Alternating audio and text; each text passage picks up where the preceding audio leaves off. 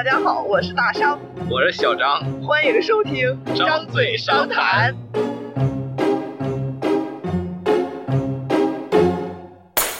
那我们今天来聊什么呢？今天来聊聊《西游记》。我们从哪儿开始聊？聊那只猴子吗？还是啊，不聊猴子，猴子这个大家都知道。聊一下这个取经团队一开始是怎么就要去取经？电视剧里他其实讲的呀漏了一些情节，所以我想讲等一下，怎么去取经？为什么要去取经？在我的印象里，就是这个玄奘啊，他觉得这个东土大唐都是这个。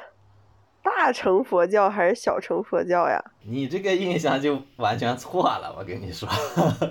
电视剧里就是这么演的吧？然后缺一种，所以他要去西天求取真经，来让我们的图书馆丰富一下。哎，首先呢，是你没有仔细看电视剧，电视剧其实也不是那么演的。电视剧里其实人家稍微交代了一下前因，就不是说唐僧觉得这个东土的。佛法不行，他其实一开始呢是这个如来佛，觉得你们这个东土的人不行，我得给你传福音。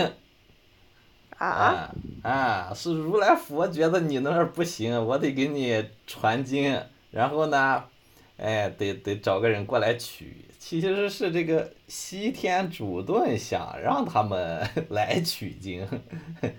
这个并不是说唐僧就想取经，是有人要勾引着他去取经。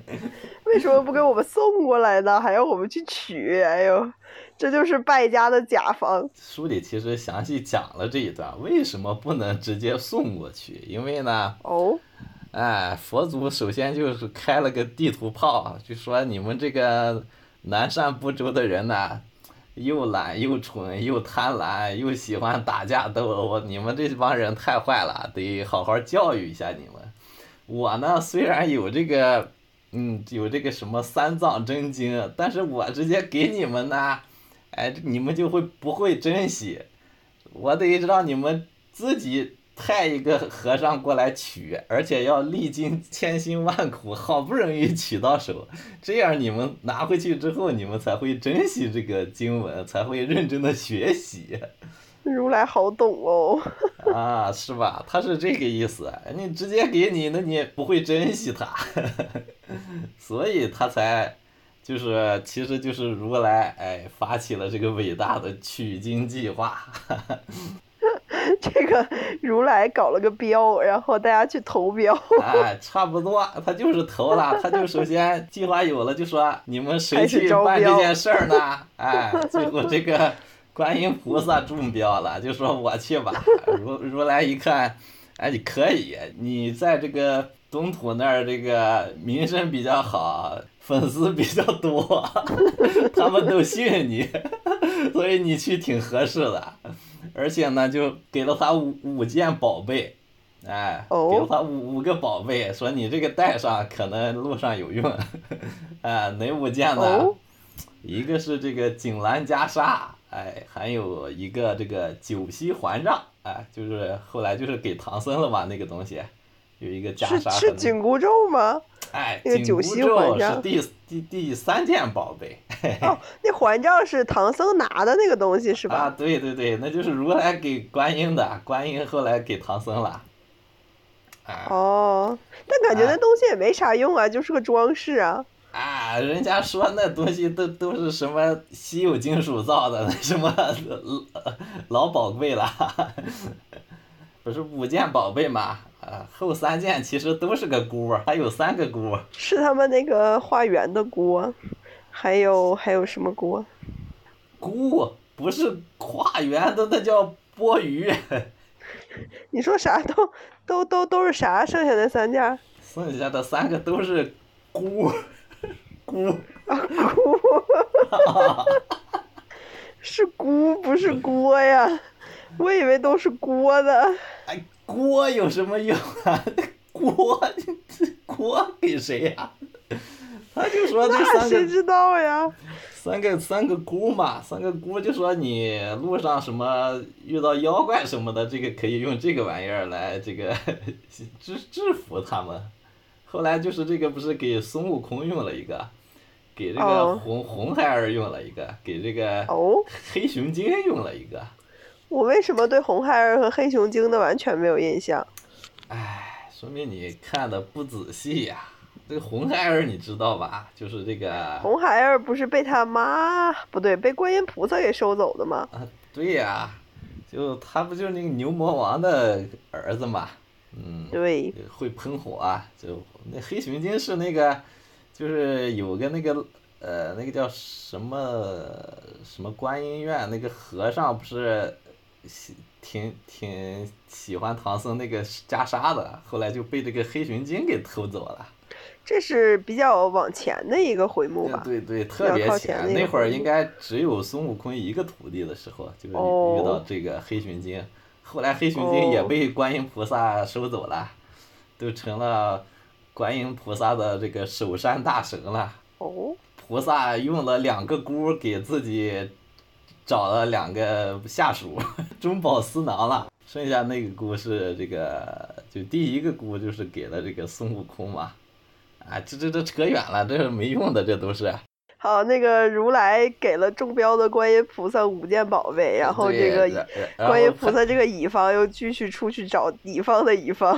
啊，对对对，然后他就准备去这个东土找一个这种心比较坚定、有诚心的这种取经人嘛。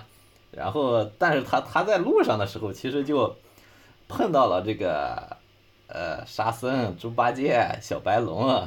然后就给他们就其实就已经指定任务了，就说哎，将来你们，呃，到时候会有一个取经人路过，到时候你们就给他当徒弟什么的。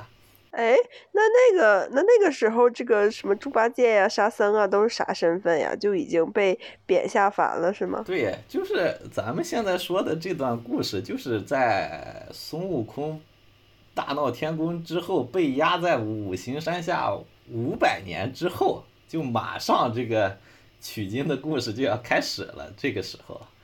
啊，这个时候呢，就是，哎，那些妖怪什么的，其实都已经部署好了，安排好了啊，对，都安排好了，都在路上就等着了，已经。然后就。好大一出情景剧。对呀，这个已经演员都就位了。NPC 已就位。对，然后这个沙僧他是已经被贬下界了，在流沙河那儿待着呢。然后猪八戒在这个什么。福陵山啊，对他也在那儿，就就就就在那儿当妖怪什么的。然后那个什么小白龙说是也是因为不知道打碎一个什么东西，然后也是犯了天条要被处死了。然后哎，菩萨正好看见，说是啊没事儿，我上天给你 讨个人情，然后就免了一死。说是哎，你先在这儿待着，将来你这个可以变匹马什么的。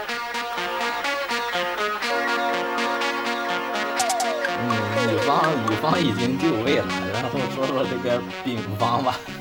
乙方的乙方。对，乙方的乙方已就位可还行。就是他这个乙方虽然就位了，但是这个丙方也得有一些适当的条件才能促成这桩买卖，不是？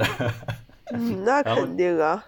哎，然后这时候呢，又得讲一段另外的故事了，讲一段这个泾河龙王的故事。泾河龙王是什么龙王？哎，就是一条河里面的龙王。哎，一般不是那个叫海龙王嘛？那个四东南西北四海龙王，他这个是个河龙王，比较弱。哦。啊，还有一些更小的那种什么。水潭里面的 小龙王、井井龙王什么的，到处有龙王。井里也有龙王。啊，但是地位不一样啊。井里有龙王啊，那有一回有一个什么国王不是被扔到井里了，然后那个井龙王给他在那看着嘛。好像有这么回事儿，对吧？哎，就是这个泾河龙王的故事，没有他这个故事，这个取经团队也拉不起来。哦。这个故事从哪儿讲呢？就是这段故事，其实那个《西游记》续集里面有拍，但是他，人家叫泾河龙王，泾渭分明的泾。啊，泾河龙王，行，那就泾河龙王吧。啊，我一直以为是泾河龙王。感觉泾河龙王好奇怪呀。对吧？那就泾渭分明的泾啊。啊，泾河龙王。泾河龙王呢，就是他《西游记》续集里面有拍这个这这一段故事，但是他给呃移到黑水河小驼龙那个妖怪身上去了。对，那个小驼龙是他这个泾河龙王的儿子，然后续集里面拍的时候是。介绍这个小驼龙的身世的时候，讲到金河龙王的这一段故事。哎，那个小驼龙是什么故事啊？小驼龙就是他是霸占了这个黑水河，人家黑水河里面原来有个老乌龟，是那个河神，然后他霸占了那条。就是后来把唐僧他们给摔摔到水里的那个老乌龟是吧？哎呀，是不是那个老乌龟？我忘了。小驼龙是哪几个字儿啊？哎，就是龟鳖圆驼那个特别难写的那个字儿。看看到了，黑水河小驼龙。啊。这字居然念驼。对呀，他霸占了那个河，抢了人家洞府，还抢了人家那个老乌龟的闺女。他还是西海龙王的外甥呢。对呀，然后因为那个泾河龙王娶了这个西海龙王的妹妹。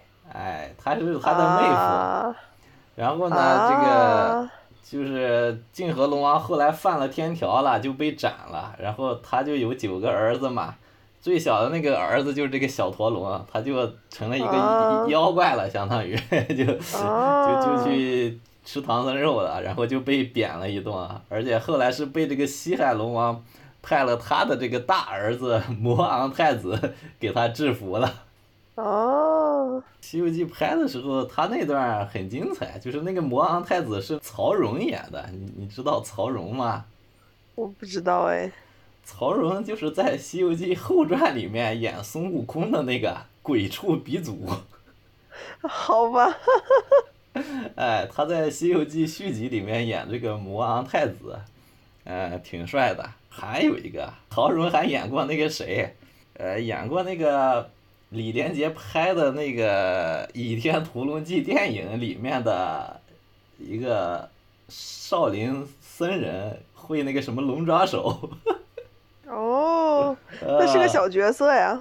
呃，是小角色啊，但这个人其实挺有名，他他是是个武术指导嘛，好像他在那个《西游记续》里面是武术指导，然后他给自己安排了一个 西海龙太子的角色。哎，不重要，这都这都不重要，咱不是说这个小陀螺，对，咱继续回来说他爹。对，最主要是他爹，他爹才是引起这个取经故事的一个重要这个线索人物。哎，他这个儿子呢，只是后面一个小妖怪，哎，不重要的小妖怪。主要讲他爹，讲他爹之前呢，又得插一段其他的故事，就是。这个泾河上呢，就是有一天，这个河边有有一个渔夫。泾河，泾河。啊，泾河！哎呀，我咋回事我老老以为是泾河，泾河，就是，嗯，就讲这个泾河龙王之前呢。先要讲一段渔樵问答的故事，就是两个闲着没事儿的一个渔夫，一个樵夫。哎，渔夫是打鱼的，樵夫是划船的，是吗？砍柴的嘛，樵夫砍柴的。砍柴的叫樵夫啊。那为啥他俩会会会在一起呢？为什么会有渔樵问答这种典故呢？不是典故，他就是一段影子嘛。这两个人就是钓完鱼。砍完柴，闲着没事儿坐会儿聊聊天啥的，然后就就开始了。他俩就这个渔夫就说啦，说这个你看这个他们呃世世上的人啊，有的这种争名的，有的夺利的，但是他们最后呢，也是有的这个为民而死，为利而亡什么的。其实，哎，忙忙碌碌一场空嘛，就说他们。也没什么好结局，啊，咱们这种在这种 青山绿水之间挺逍遥自在的。别看咱们 打鱼砍柴 没什么前途，其实挺自在的啊。他就这样说，那个青山绿水就是金山银山嘛什么的。绿水青山就是金山银山。啊，好的好的。然后那个樵夫吧，他就是个杠精，他就说，他说就是渔渔夫不是说这个，呃山清水秀嘛，说咱们这都挺挺好的。嗯，樵夫一听他就说，哎，你你那水秀不如我的山清，他就说还是我这个工作更更优秀一点，更优越一些。然后。然后就这个渔夫就不干了，他俩就开始长篇大论的辩论起来了。这一段故事好像在书实体书里讲了有三四页，然后他俩就就在辩辩论这个到底是这个水秀好还是山清好，特别扯，引用 就是各种各种诗词，就什么临江仙呀，什么反正是。各种诗词，临江仙、西江月、天仙子、鹧鸪天，反正是各种诗词，就是两个人辩论了有三四页的内容，呃，一直也辩论不出到底是这个是水秀好还是山青好。最后呢？最后这个渔夫急眼了，哎，他说呢，你你这个明天砍柴小心山上的老虎的，这个别别让明天。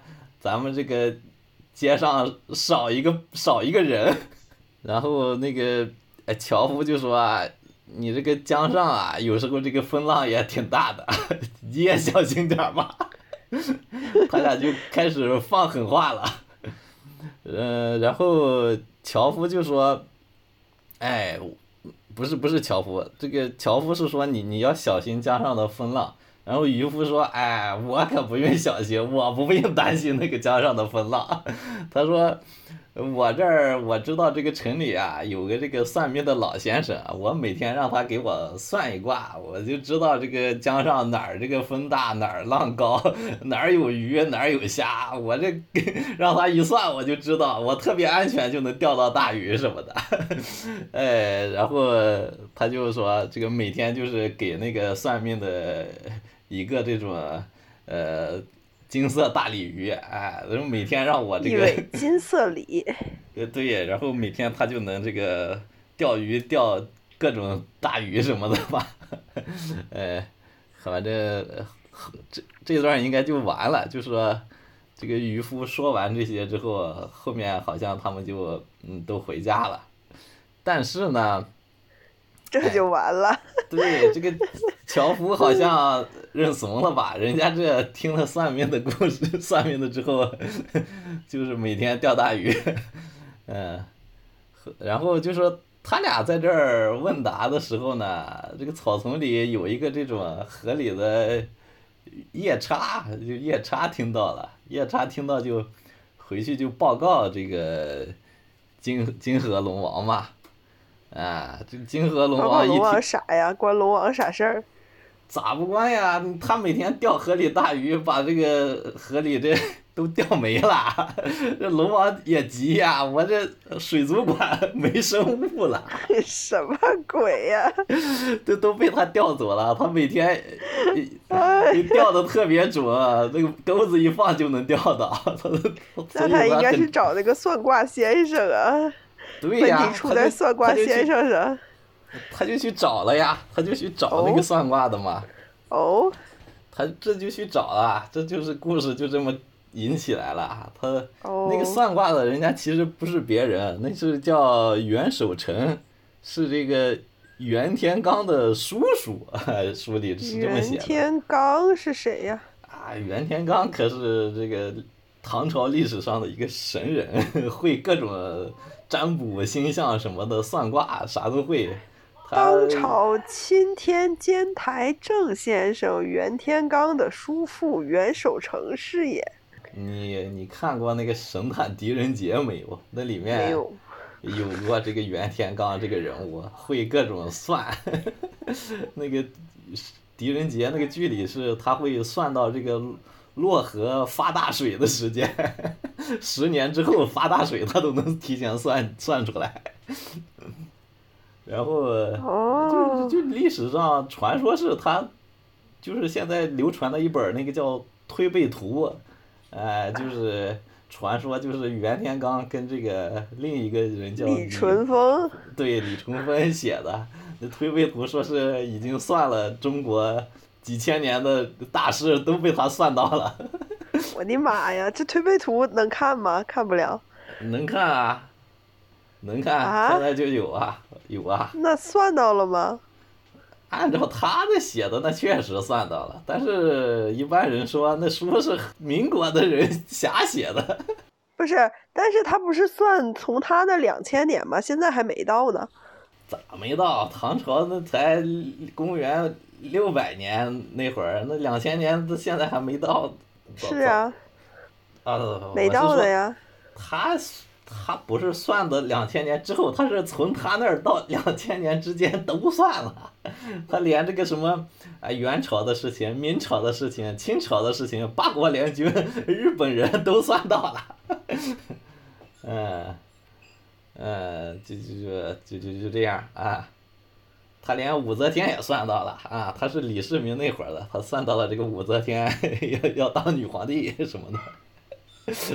所以啊，呃，显得特别神。但是一般人说这这推背图肯定是假的吧？就是 现代人 根据这个已经发生的故事伪造出来的一本书，说是他算的。哦，有点意思。扯远了，扯远了啊！咱就说这个算卦。说这个元守诚。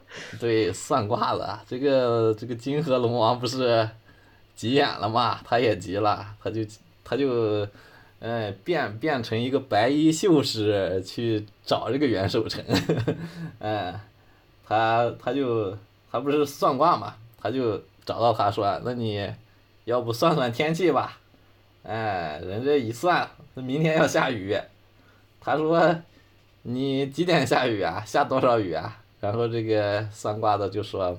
是明天是这个辰时不云，巳时发雷，午时下雨，未时雨足。这么厉害？哎，然后就下这个三尺三寸四十八点二雨。这都能算出来？啊，这就能算出来。呃，我还查了一下啊，它这个降雨量啊有点离谱。他这四个小时下了三尺多雨，那 那降水量已经是。超大暴雨级别了，不，这个三尺三寸零四十八点有多少呀？它可能不是按咱们现在那个算，你你按现在那个降降雨量，那现在那降雨量是二十四小时你要下五十毫米，那就是呃暴雨了。它这个可能古时候他那个统计标准不一样吧，估计。因为你按现在那个算算法，这这已经水灾了，绝对水灾了，下这么多雨。嗯，然后他就，对，他就打赌嘛，他就他已经算出来了。然后这个龙王就说：“那咱们要打赌，我是龙王，我这掌管这个下雨的，你还能赌得过我？说你这要算错了，我明天就砸了你的摊子。你要算对的话，好像是要给他。”五五十两金子还是什么，嗯，然后这龙王就信心满满的回去了嘛，他就等着第二天要砸他的算命摊子，然后他回去之后，当天晚上，这玉帝过来给他下旨了，说你这明天要下雨，说这个长安城那儿你明天得下点雨。然后一听那个什么下雨时辰呀点数，跟人家算的一模一样。哇！啊，然后他他这就慌了，说这人也太神了吧，他他这这都是算算的也太准了。然后他这这他就不行，这打赌要输了吧，这不行。然后他旁边有个这种狗头军师，就就就说，哎，你呢？反正这下雨是你你管下雨的，玉帝呢虽然给你下了旨了，你可以给他下的时候这个晚一个时辰下，然后这个下雨那个点数什么的，你也可以给他少下一点，估计没啥问题。呃，然后这龙王他就没有按照这个玉帝那个下的那个旨，呃，按照人家那个标准严格的下雨，他自己改了改，然后第二天就就他按照自己的那套下完雨之后，就去找这个算卦的，就说，哎，你这算命的可不行啊，你你这你这算的不准，算命的看到他之后，哎，人家说。我这算的不准，但是我不怕，你可是大难临头了，你你别在这儿装蒜，我可认得你，你就是金河龙王，人家直接，对，直接道破道破他的身份嘛，然后这龙王这下彻底怂了，赶紧跪下来说，赶紧先生，赶紧救救命啊！然后这算命的呢，人家也没有赶尽杀绝，给他。指点了一条明路嘛，就说这算命的这么神吗？太神了，这也太神了。他就说你这已经犯了天条了，呃，这个明天午时三刻你就要被这个人间的一个官，就是唐太宗的，应该是他的丞丞相吧，就是魏征，宰相对，宰相就是魏征，就说你要被这个魏征处斩了。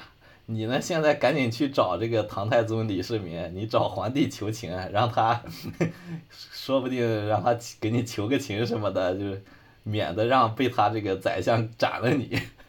嗯，然后这个龙王听了他他的这个之后呢，晚上就去找这李世民了。李世民晚上就是他正好做了个梦，做梦他就梦见这个龙王求救嘛。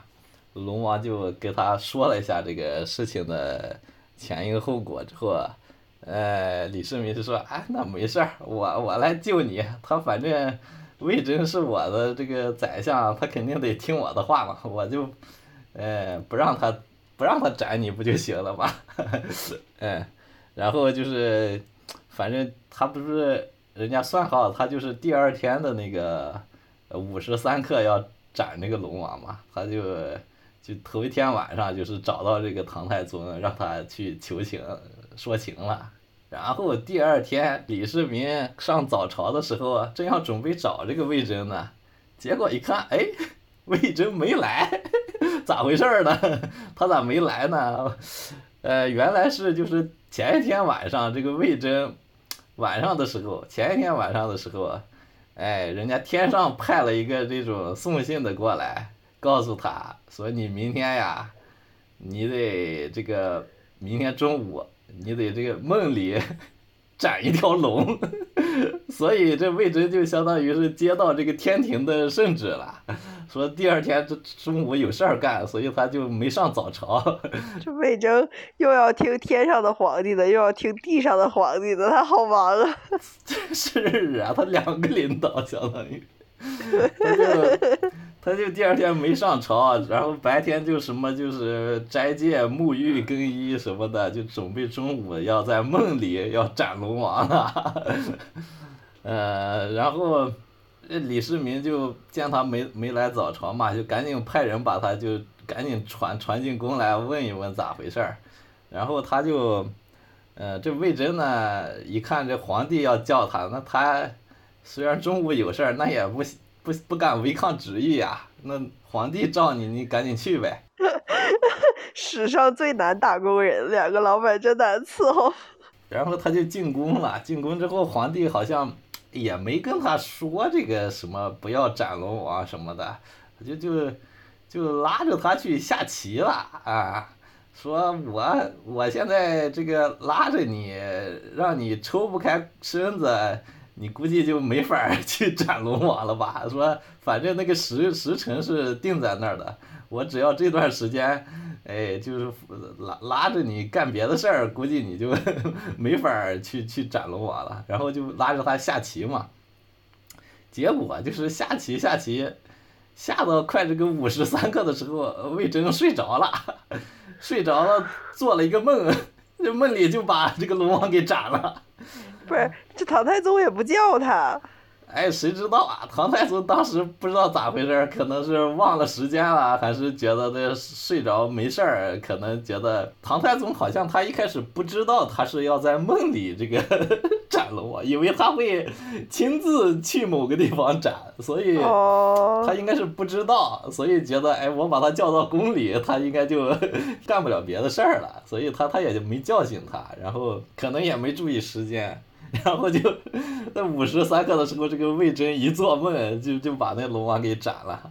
后来这个他们这个好像是还没下完棋，有有人说是在大街上看到这个天上掉下一个龙头来，然后就天上掉下来个龙头，可还行？对，天上掉下个龙头。就报告给唐太宗了，唐太宗一看，这坏了，这这这确实被斩了，他这答应人家的事儿这没办成啊，这，嗯，但是他一开始好像也没觉得啥，觉得哎，我这宰相还挺牛逼的，这这梦里就把一条龙给斩了，呃，结果这当天夜里，这龙王啊就被斩了之后。变成鬼龙了，就变成，然后他鬼龙可还行？对，鬼龙，然后半夜就来找这个李世民了，说你是说好了说要救我的，你怎么 你这说话不算数了？这唐太宗就吓得一哆嗦。这个时候呢，哎，刚才不是说到那个观音菩萨正好也来来这个大唐了，哎。观音菩萨出面，杨柳枝一摆就把这个鬼龙给赶走了。哎，这龙王好惨呀！然后这个龙王应该就是就就被观音赶走之后，就去这个地府那儿报道去了，就走了，下线了，应该就是。然后呢，唐太宗啊，虽然这个鬼龙被赶走了，但是他这完蛋了，他他 受到惊吓了，每天睡不着觉，每天做噩梦。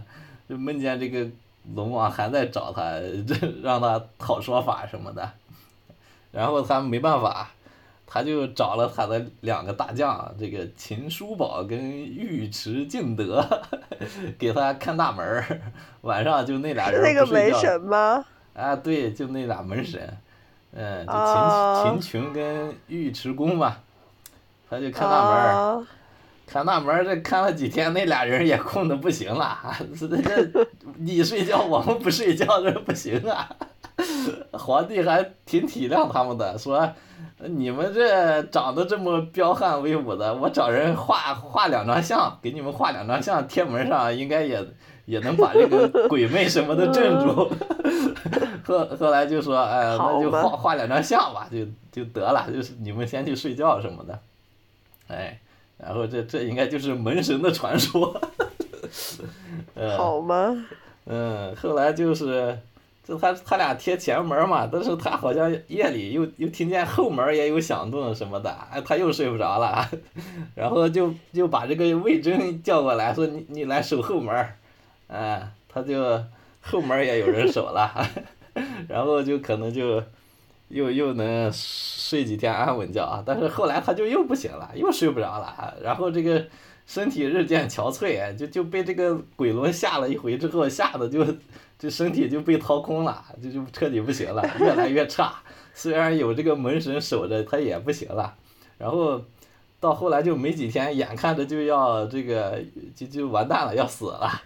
他然后就就觉得不行了嘛，就把这个大臣啊什么的就都叫到身边来，准备托孤了，就学刘备要托孤了。我 天！呃，这托孤的时候呢，哎，魏征又来了，说，哎，你你给他塞了一封信，说，你别担心，你这个我在这个地府啊，哎，我在地府有熟人，我下面有人，这个下边有人。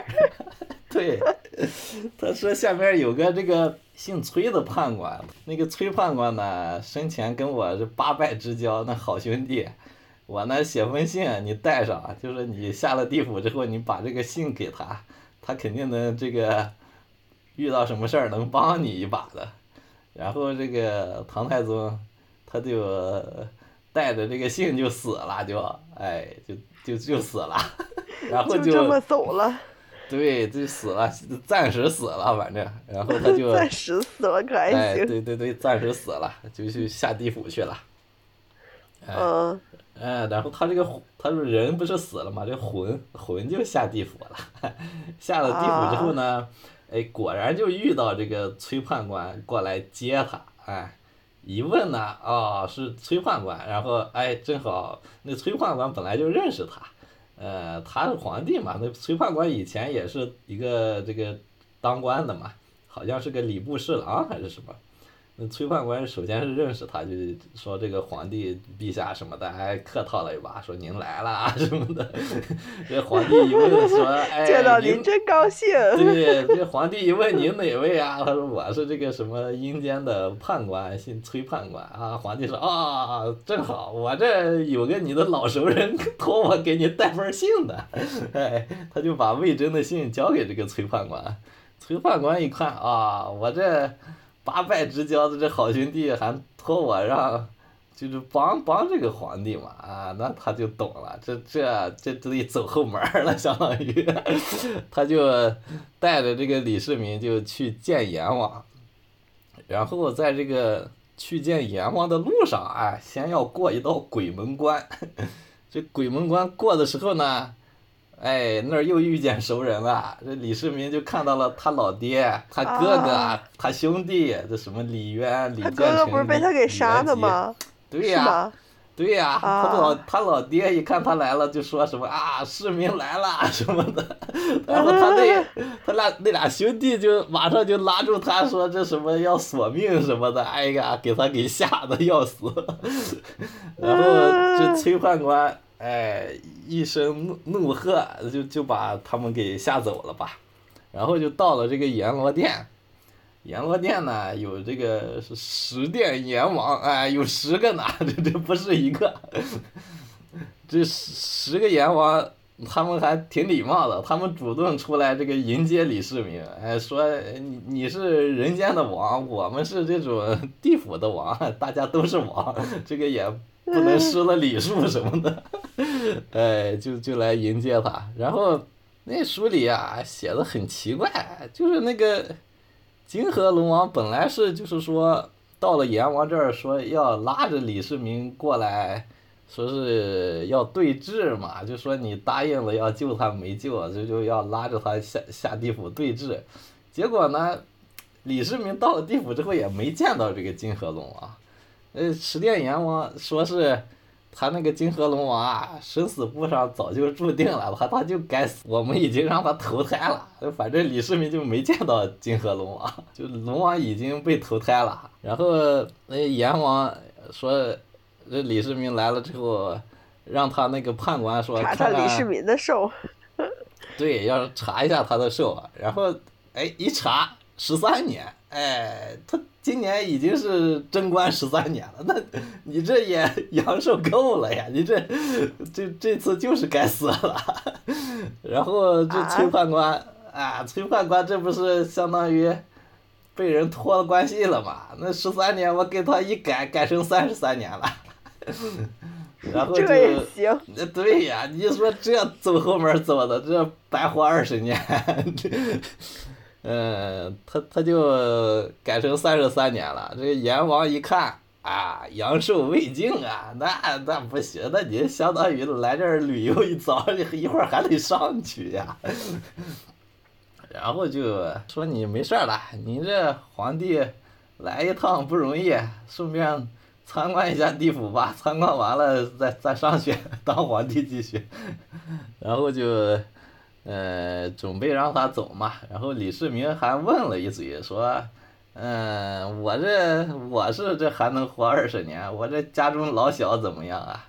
嗯，阎王又又让查了查，应该是，嗯，然后一查说，别人都还行，你这妹妹好像是阳寿快尽了，嗯。他妹妹是谁呀？所以也没给他妹妹加阳寿是吗？这你走后门不能走的太过分了，你 你这每个人都加，那不乱套了？哎，他妹妹是谁呀？啊，不重要，后面会说的。呃，他妹妹叫李玉英，嗯。哦，好吧。他就准备走嘛，然后又说：“你们这儿有缺的东西没？我这上去后再给你们报答报答你们。”阎王就说：“我们这儿啊，缺瓜。”缺瓜可还行？冬瓜、西瓜都有，缺南瓜。地府缺南瓜。什么鬼呀？嗯，李世民就记住了，说我上去之后派人给你们送快递吧，哈哈，送送南瓜。这这可不行送啊！啊，对，他就说送嘛，送南瓜。然后呢，他就准备回去嘛，准备回去，那得派派个人给他送一送。然后那个崔判官就送他啊，还还有一个又又叫了一个人，应该叫了个朱太尉，这这俩人就送他。送他往回走的时候，李世民一看，哎，这怎么不是来来时的路啊？这怎么换了条路去哪儿呀？这不是回去吗？他们然后人家就告诉他，这阴曹地府啊，这是有去路无来路啊，这只只能一条道走到黑，只就得给你从另一个地方 送回去，不能原路返回。哎。哦。嗯，然后他们就走到了这个背阴山。哎，这个山好像也是特别恐怖什么的，哎，吓得这李世民直哆嗦，然后就又又走到了这个十八层地狱，哎，各种，嗯，他让他看到了各种什么拔舌头的、剥皮的、抽筋的，哎，又吓得够呛。然后就是再继续走，就走到这个王死城，哎，这王死城那都是冤魂，就是阳间可能是。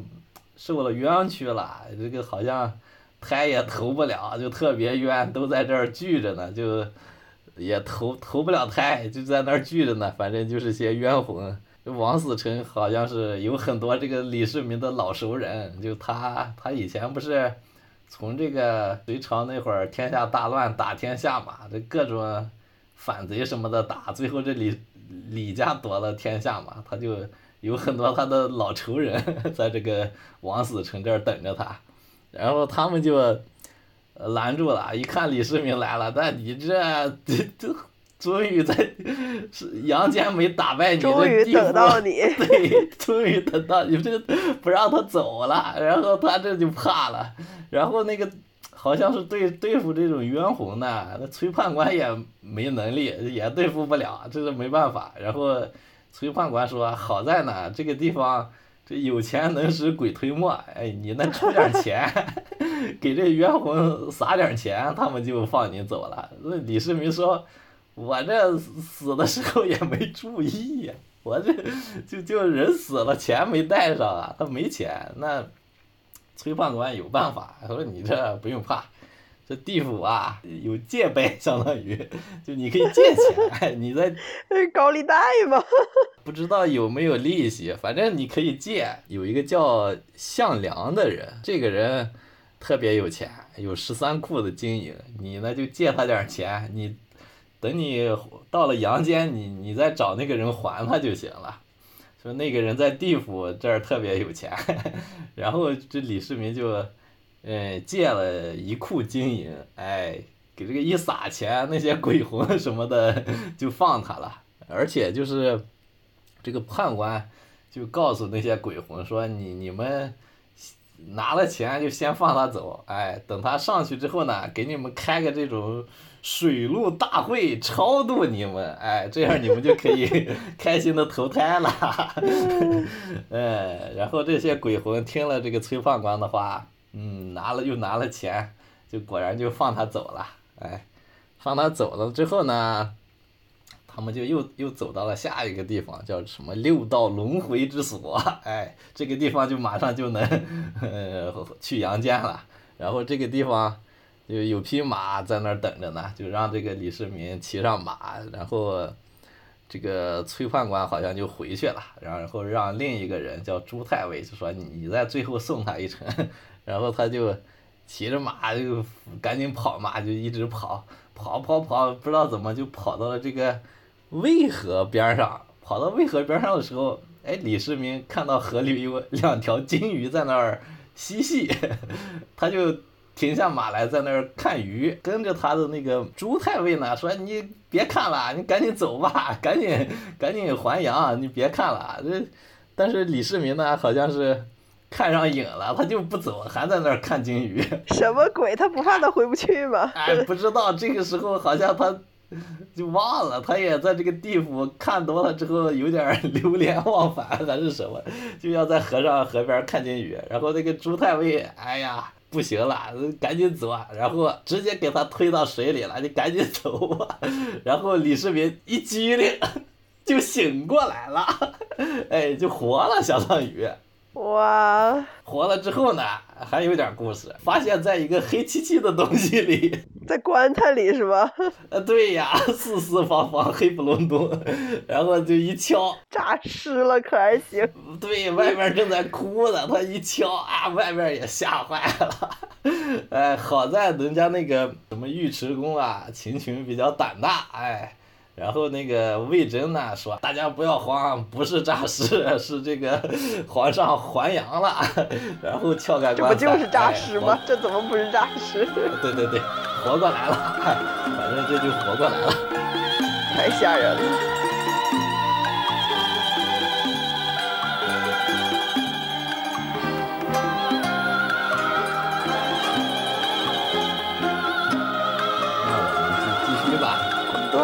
他这不是就活过来了吗？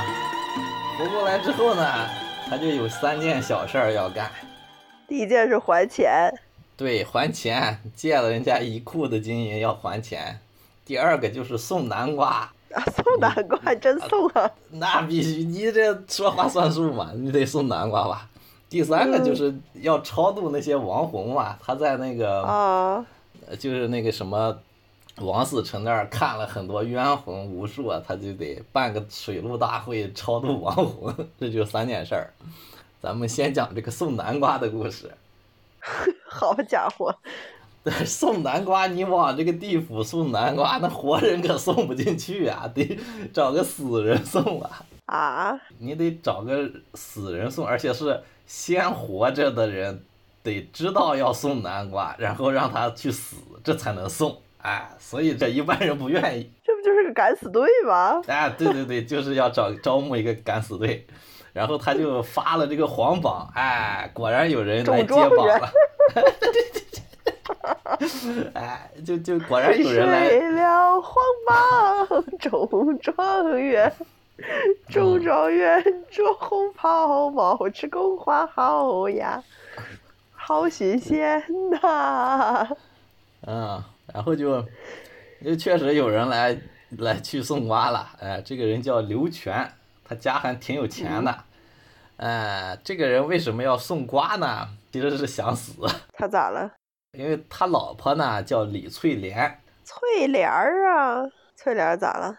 给他生了两个孩子，一男一女。然后有一天呢，这李翠莲很信佛，就是他家门口过来一个和尚。这老婆就把自己的一个金钗拿下来给和尚了，然后呢，这个刘全他就觉得你这不守妇道啊，他就开始骂人家这个老婆，这老婆就就觉得委屈嘛，委屈就上吊了，啊，然后就死了。啊，然后这个刘全呢？刘全他一看老婆死了，他就后悔了，他他觉得自己这做的不对嘛，他就嗯也想死了，他就去接了黄榜送南瓜。好吧。嗯，就是这这条故事线，这哎逻辑上可能有点牵强吧，就反正比较简单，就是。一开始就是他骂他老婆，觉得说老婆不守妇道，老婆上吊，然后他就好像就后悔了，他就也不想活了，抛下两两个孩子就接了黄榜送南瓜，然后就就他就送南瓜，他就头上顶了一对南瓜，然后喝毒药就死了，这样就可以去送南瓜了。好吧。呃，就是就是这样送的这个南瓜啊，挺简单是吧？也不用跋山涉水，就是头上顶顶上南瓜，然后一喝毒药就行了。哦。哦。他一死也就到了地府了，哎，到了地府，阎王一问，哎，他就说我是替这个大唐皇帝来送南瓜的。然后呢，哎，阎王一看，哎，这皇帝可以啊，挺讲信用的嘛，啊，不错，他就再看一下这个刘全。嗯，要查一下他们这个生死簿，相当于就说，你看你这是什么怎么死的，是不是该该死什么的，或者是什么 有错误什么什么的，还可以给你再还阳什么的。然后一查呢，发现他跟他老婆呀，这寿命长着呢，人家将来可以成仙。那说这这不能死啊，这 你这还得给你送回去。啊，把他跟他老婆都送回去了。哎，他。这个好送，他刚喝毒药刚死，直接送回就行了。他老婆呢，死了好几天了，说这个尸体已经没了，这没办法呀，这没法，就说你这个魂还在，但是肉体没了，这没法送，送回去这没地方待。这个时候呢，哎，阎王。灵机一动，李世民他妹妹不是阳寿尽了吗？他老婆这个魂送到他妹妹那个身体里得了，他妹妹反正阳寿尽了，你就把他的魂给勾勾过来就行了。呃，阎王就想到了这么一个办法，嗯，然后就派他的这个，对，派他这些什么鬼使神差的什么就上去去去勾这个李世民妹妹的魂去了，然后。他这个唐玉妹，哎，李玉英就在花园里走着走着，这个被这个鬼使 一撞，摔了一跤，哎，就死了，这魂就被勾走了，这太冤了，是不是？走着走着就被人，那不是还给他还了个魂了吗？哎，还是还了，一下还没醒过来呢，他就反正就一下给撞死了。撞死了这个宫女什么的啊，就哭了什么的，赶紧报报告皇帝，皇帝也着急的过去一看，哎，又活了，但是活了之后不认识这个哥哥了，就很奇怪，嗯，然后呢，过了一会儿，说这个刘全说是也醒过来了，然后吵着要见皇帝什么的，说是要找他老婆，后来这不是一说，最后说清楚知道了啊。就是刘全那个老婆李翠莲，跑到这个皇帝妹妹李玉英那个身体里去了，哎，然后他妹妹呢，其实已经死了，然后是最后就是搞清楚这个关系之后呢，哎，皇帝也知道了嘛，反正他他下地府那会儿，人家那个阎王已经告诉他说你妹妹那个阳寿也尽了，他他其实提前有心理准备，他后来这。后来之后，这个整个来了这么一遭，他也，嗯，不是很意外嘛，他就知道了，然后他就把他原来他妹就是皇帝妹妹那些东西呢，就给了这个夫妻俩了，哎，而且免了他们的这个赋税，这俩呢那就幸福快乐的是继续生活了。哎呀，好棒呀！嗯，送南瓜的故事就到此为止了，这就结束了，然后就是还钱的那个故事，哎。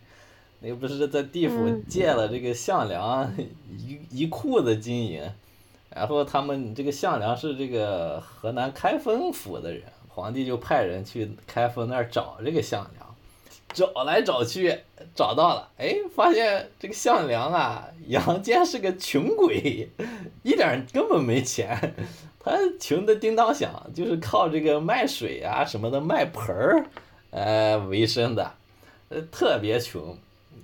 这可见人家这个就可能就是阳间这个穷够了，哎，到了这个阴间那就是呃大大土豪，哎，然后皇帝就要还他钱嘛，那他的老穷鬼人也也不要钱，我我凭什么要钱呀？我这而且这个穷鬼他心特别善，一有钱他就就去什么。呃，捐款，呃，对，就就去捐款，而且就是捐这个寺庙嘛，他主要捐寺庙，特别心善。后来这皇帝没办法，说那你不要钱的话，我就以你的名义建个寺庙得了，哎，就建了一个相国寺，哎，这就是大相国寺的来历，就书里面大相国寺这么来的，就是这个皇帝要还项梁的钱。项梁不要，然后皇帝就建了这个大相国寺，嗯，这就是还钱的故事，也也完了。然后就要最后一个故事，就是要办这个水水陆法会，呃，办水陆法会这块儿就其实就跟电视剧的故事差不多接上了，就是他要全国找一些这种得道高僧，然后来。呃，办办这种大会要超度亡灵什么的，最后就是，呃，在这个这么多的高僧当中，就选出了这个唐玄奘，让他来主持这个大会，相当于。办这个大会的时候，啊，观音跟他那个，他有一个小跟班木吒。啊，那那里面好像也叫木叉，要不就是什么晦暗行者，然后他俩就变成两个丑和尚，拿着这个。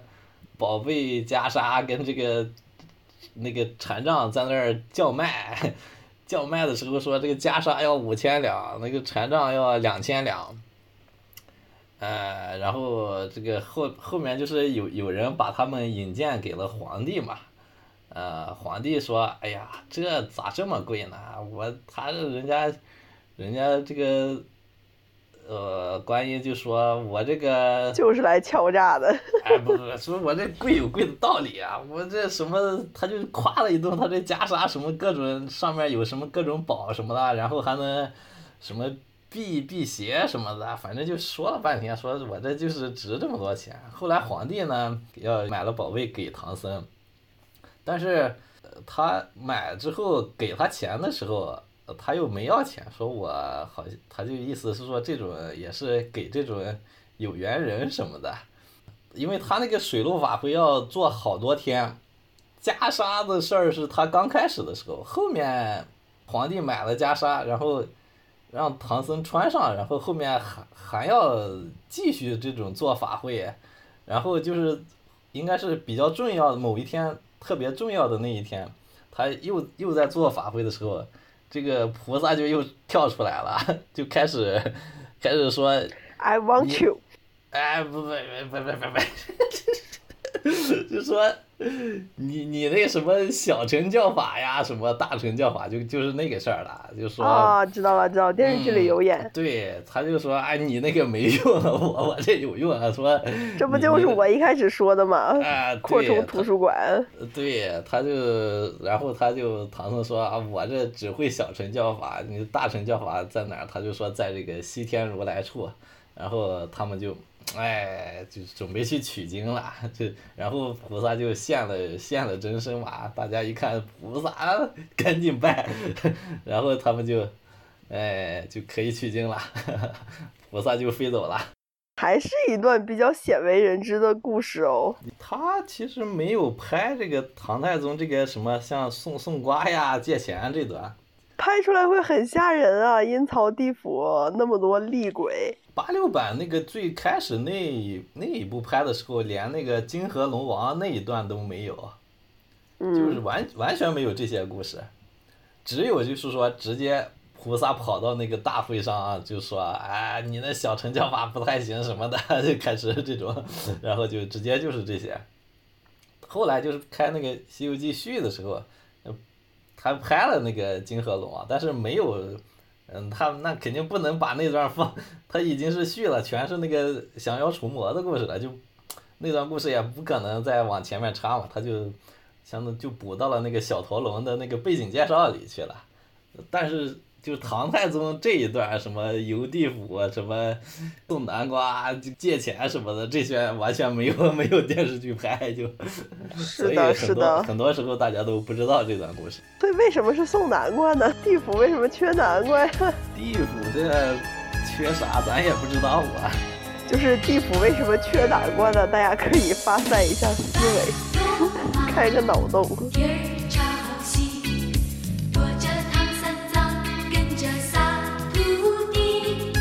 西天取经上大路，一走就是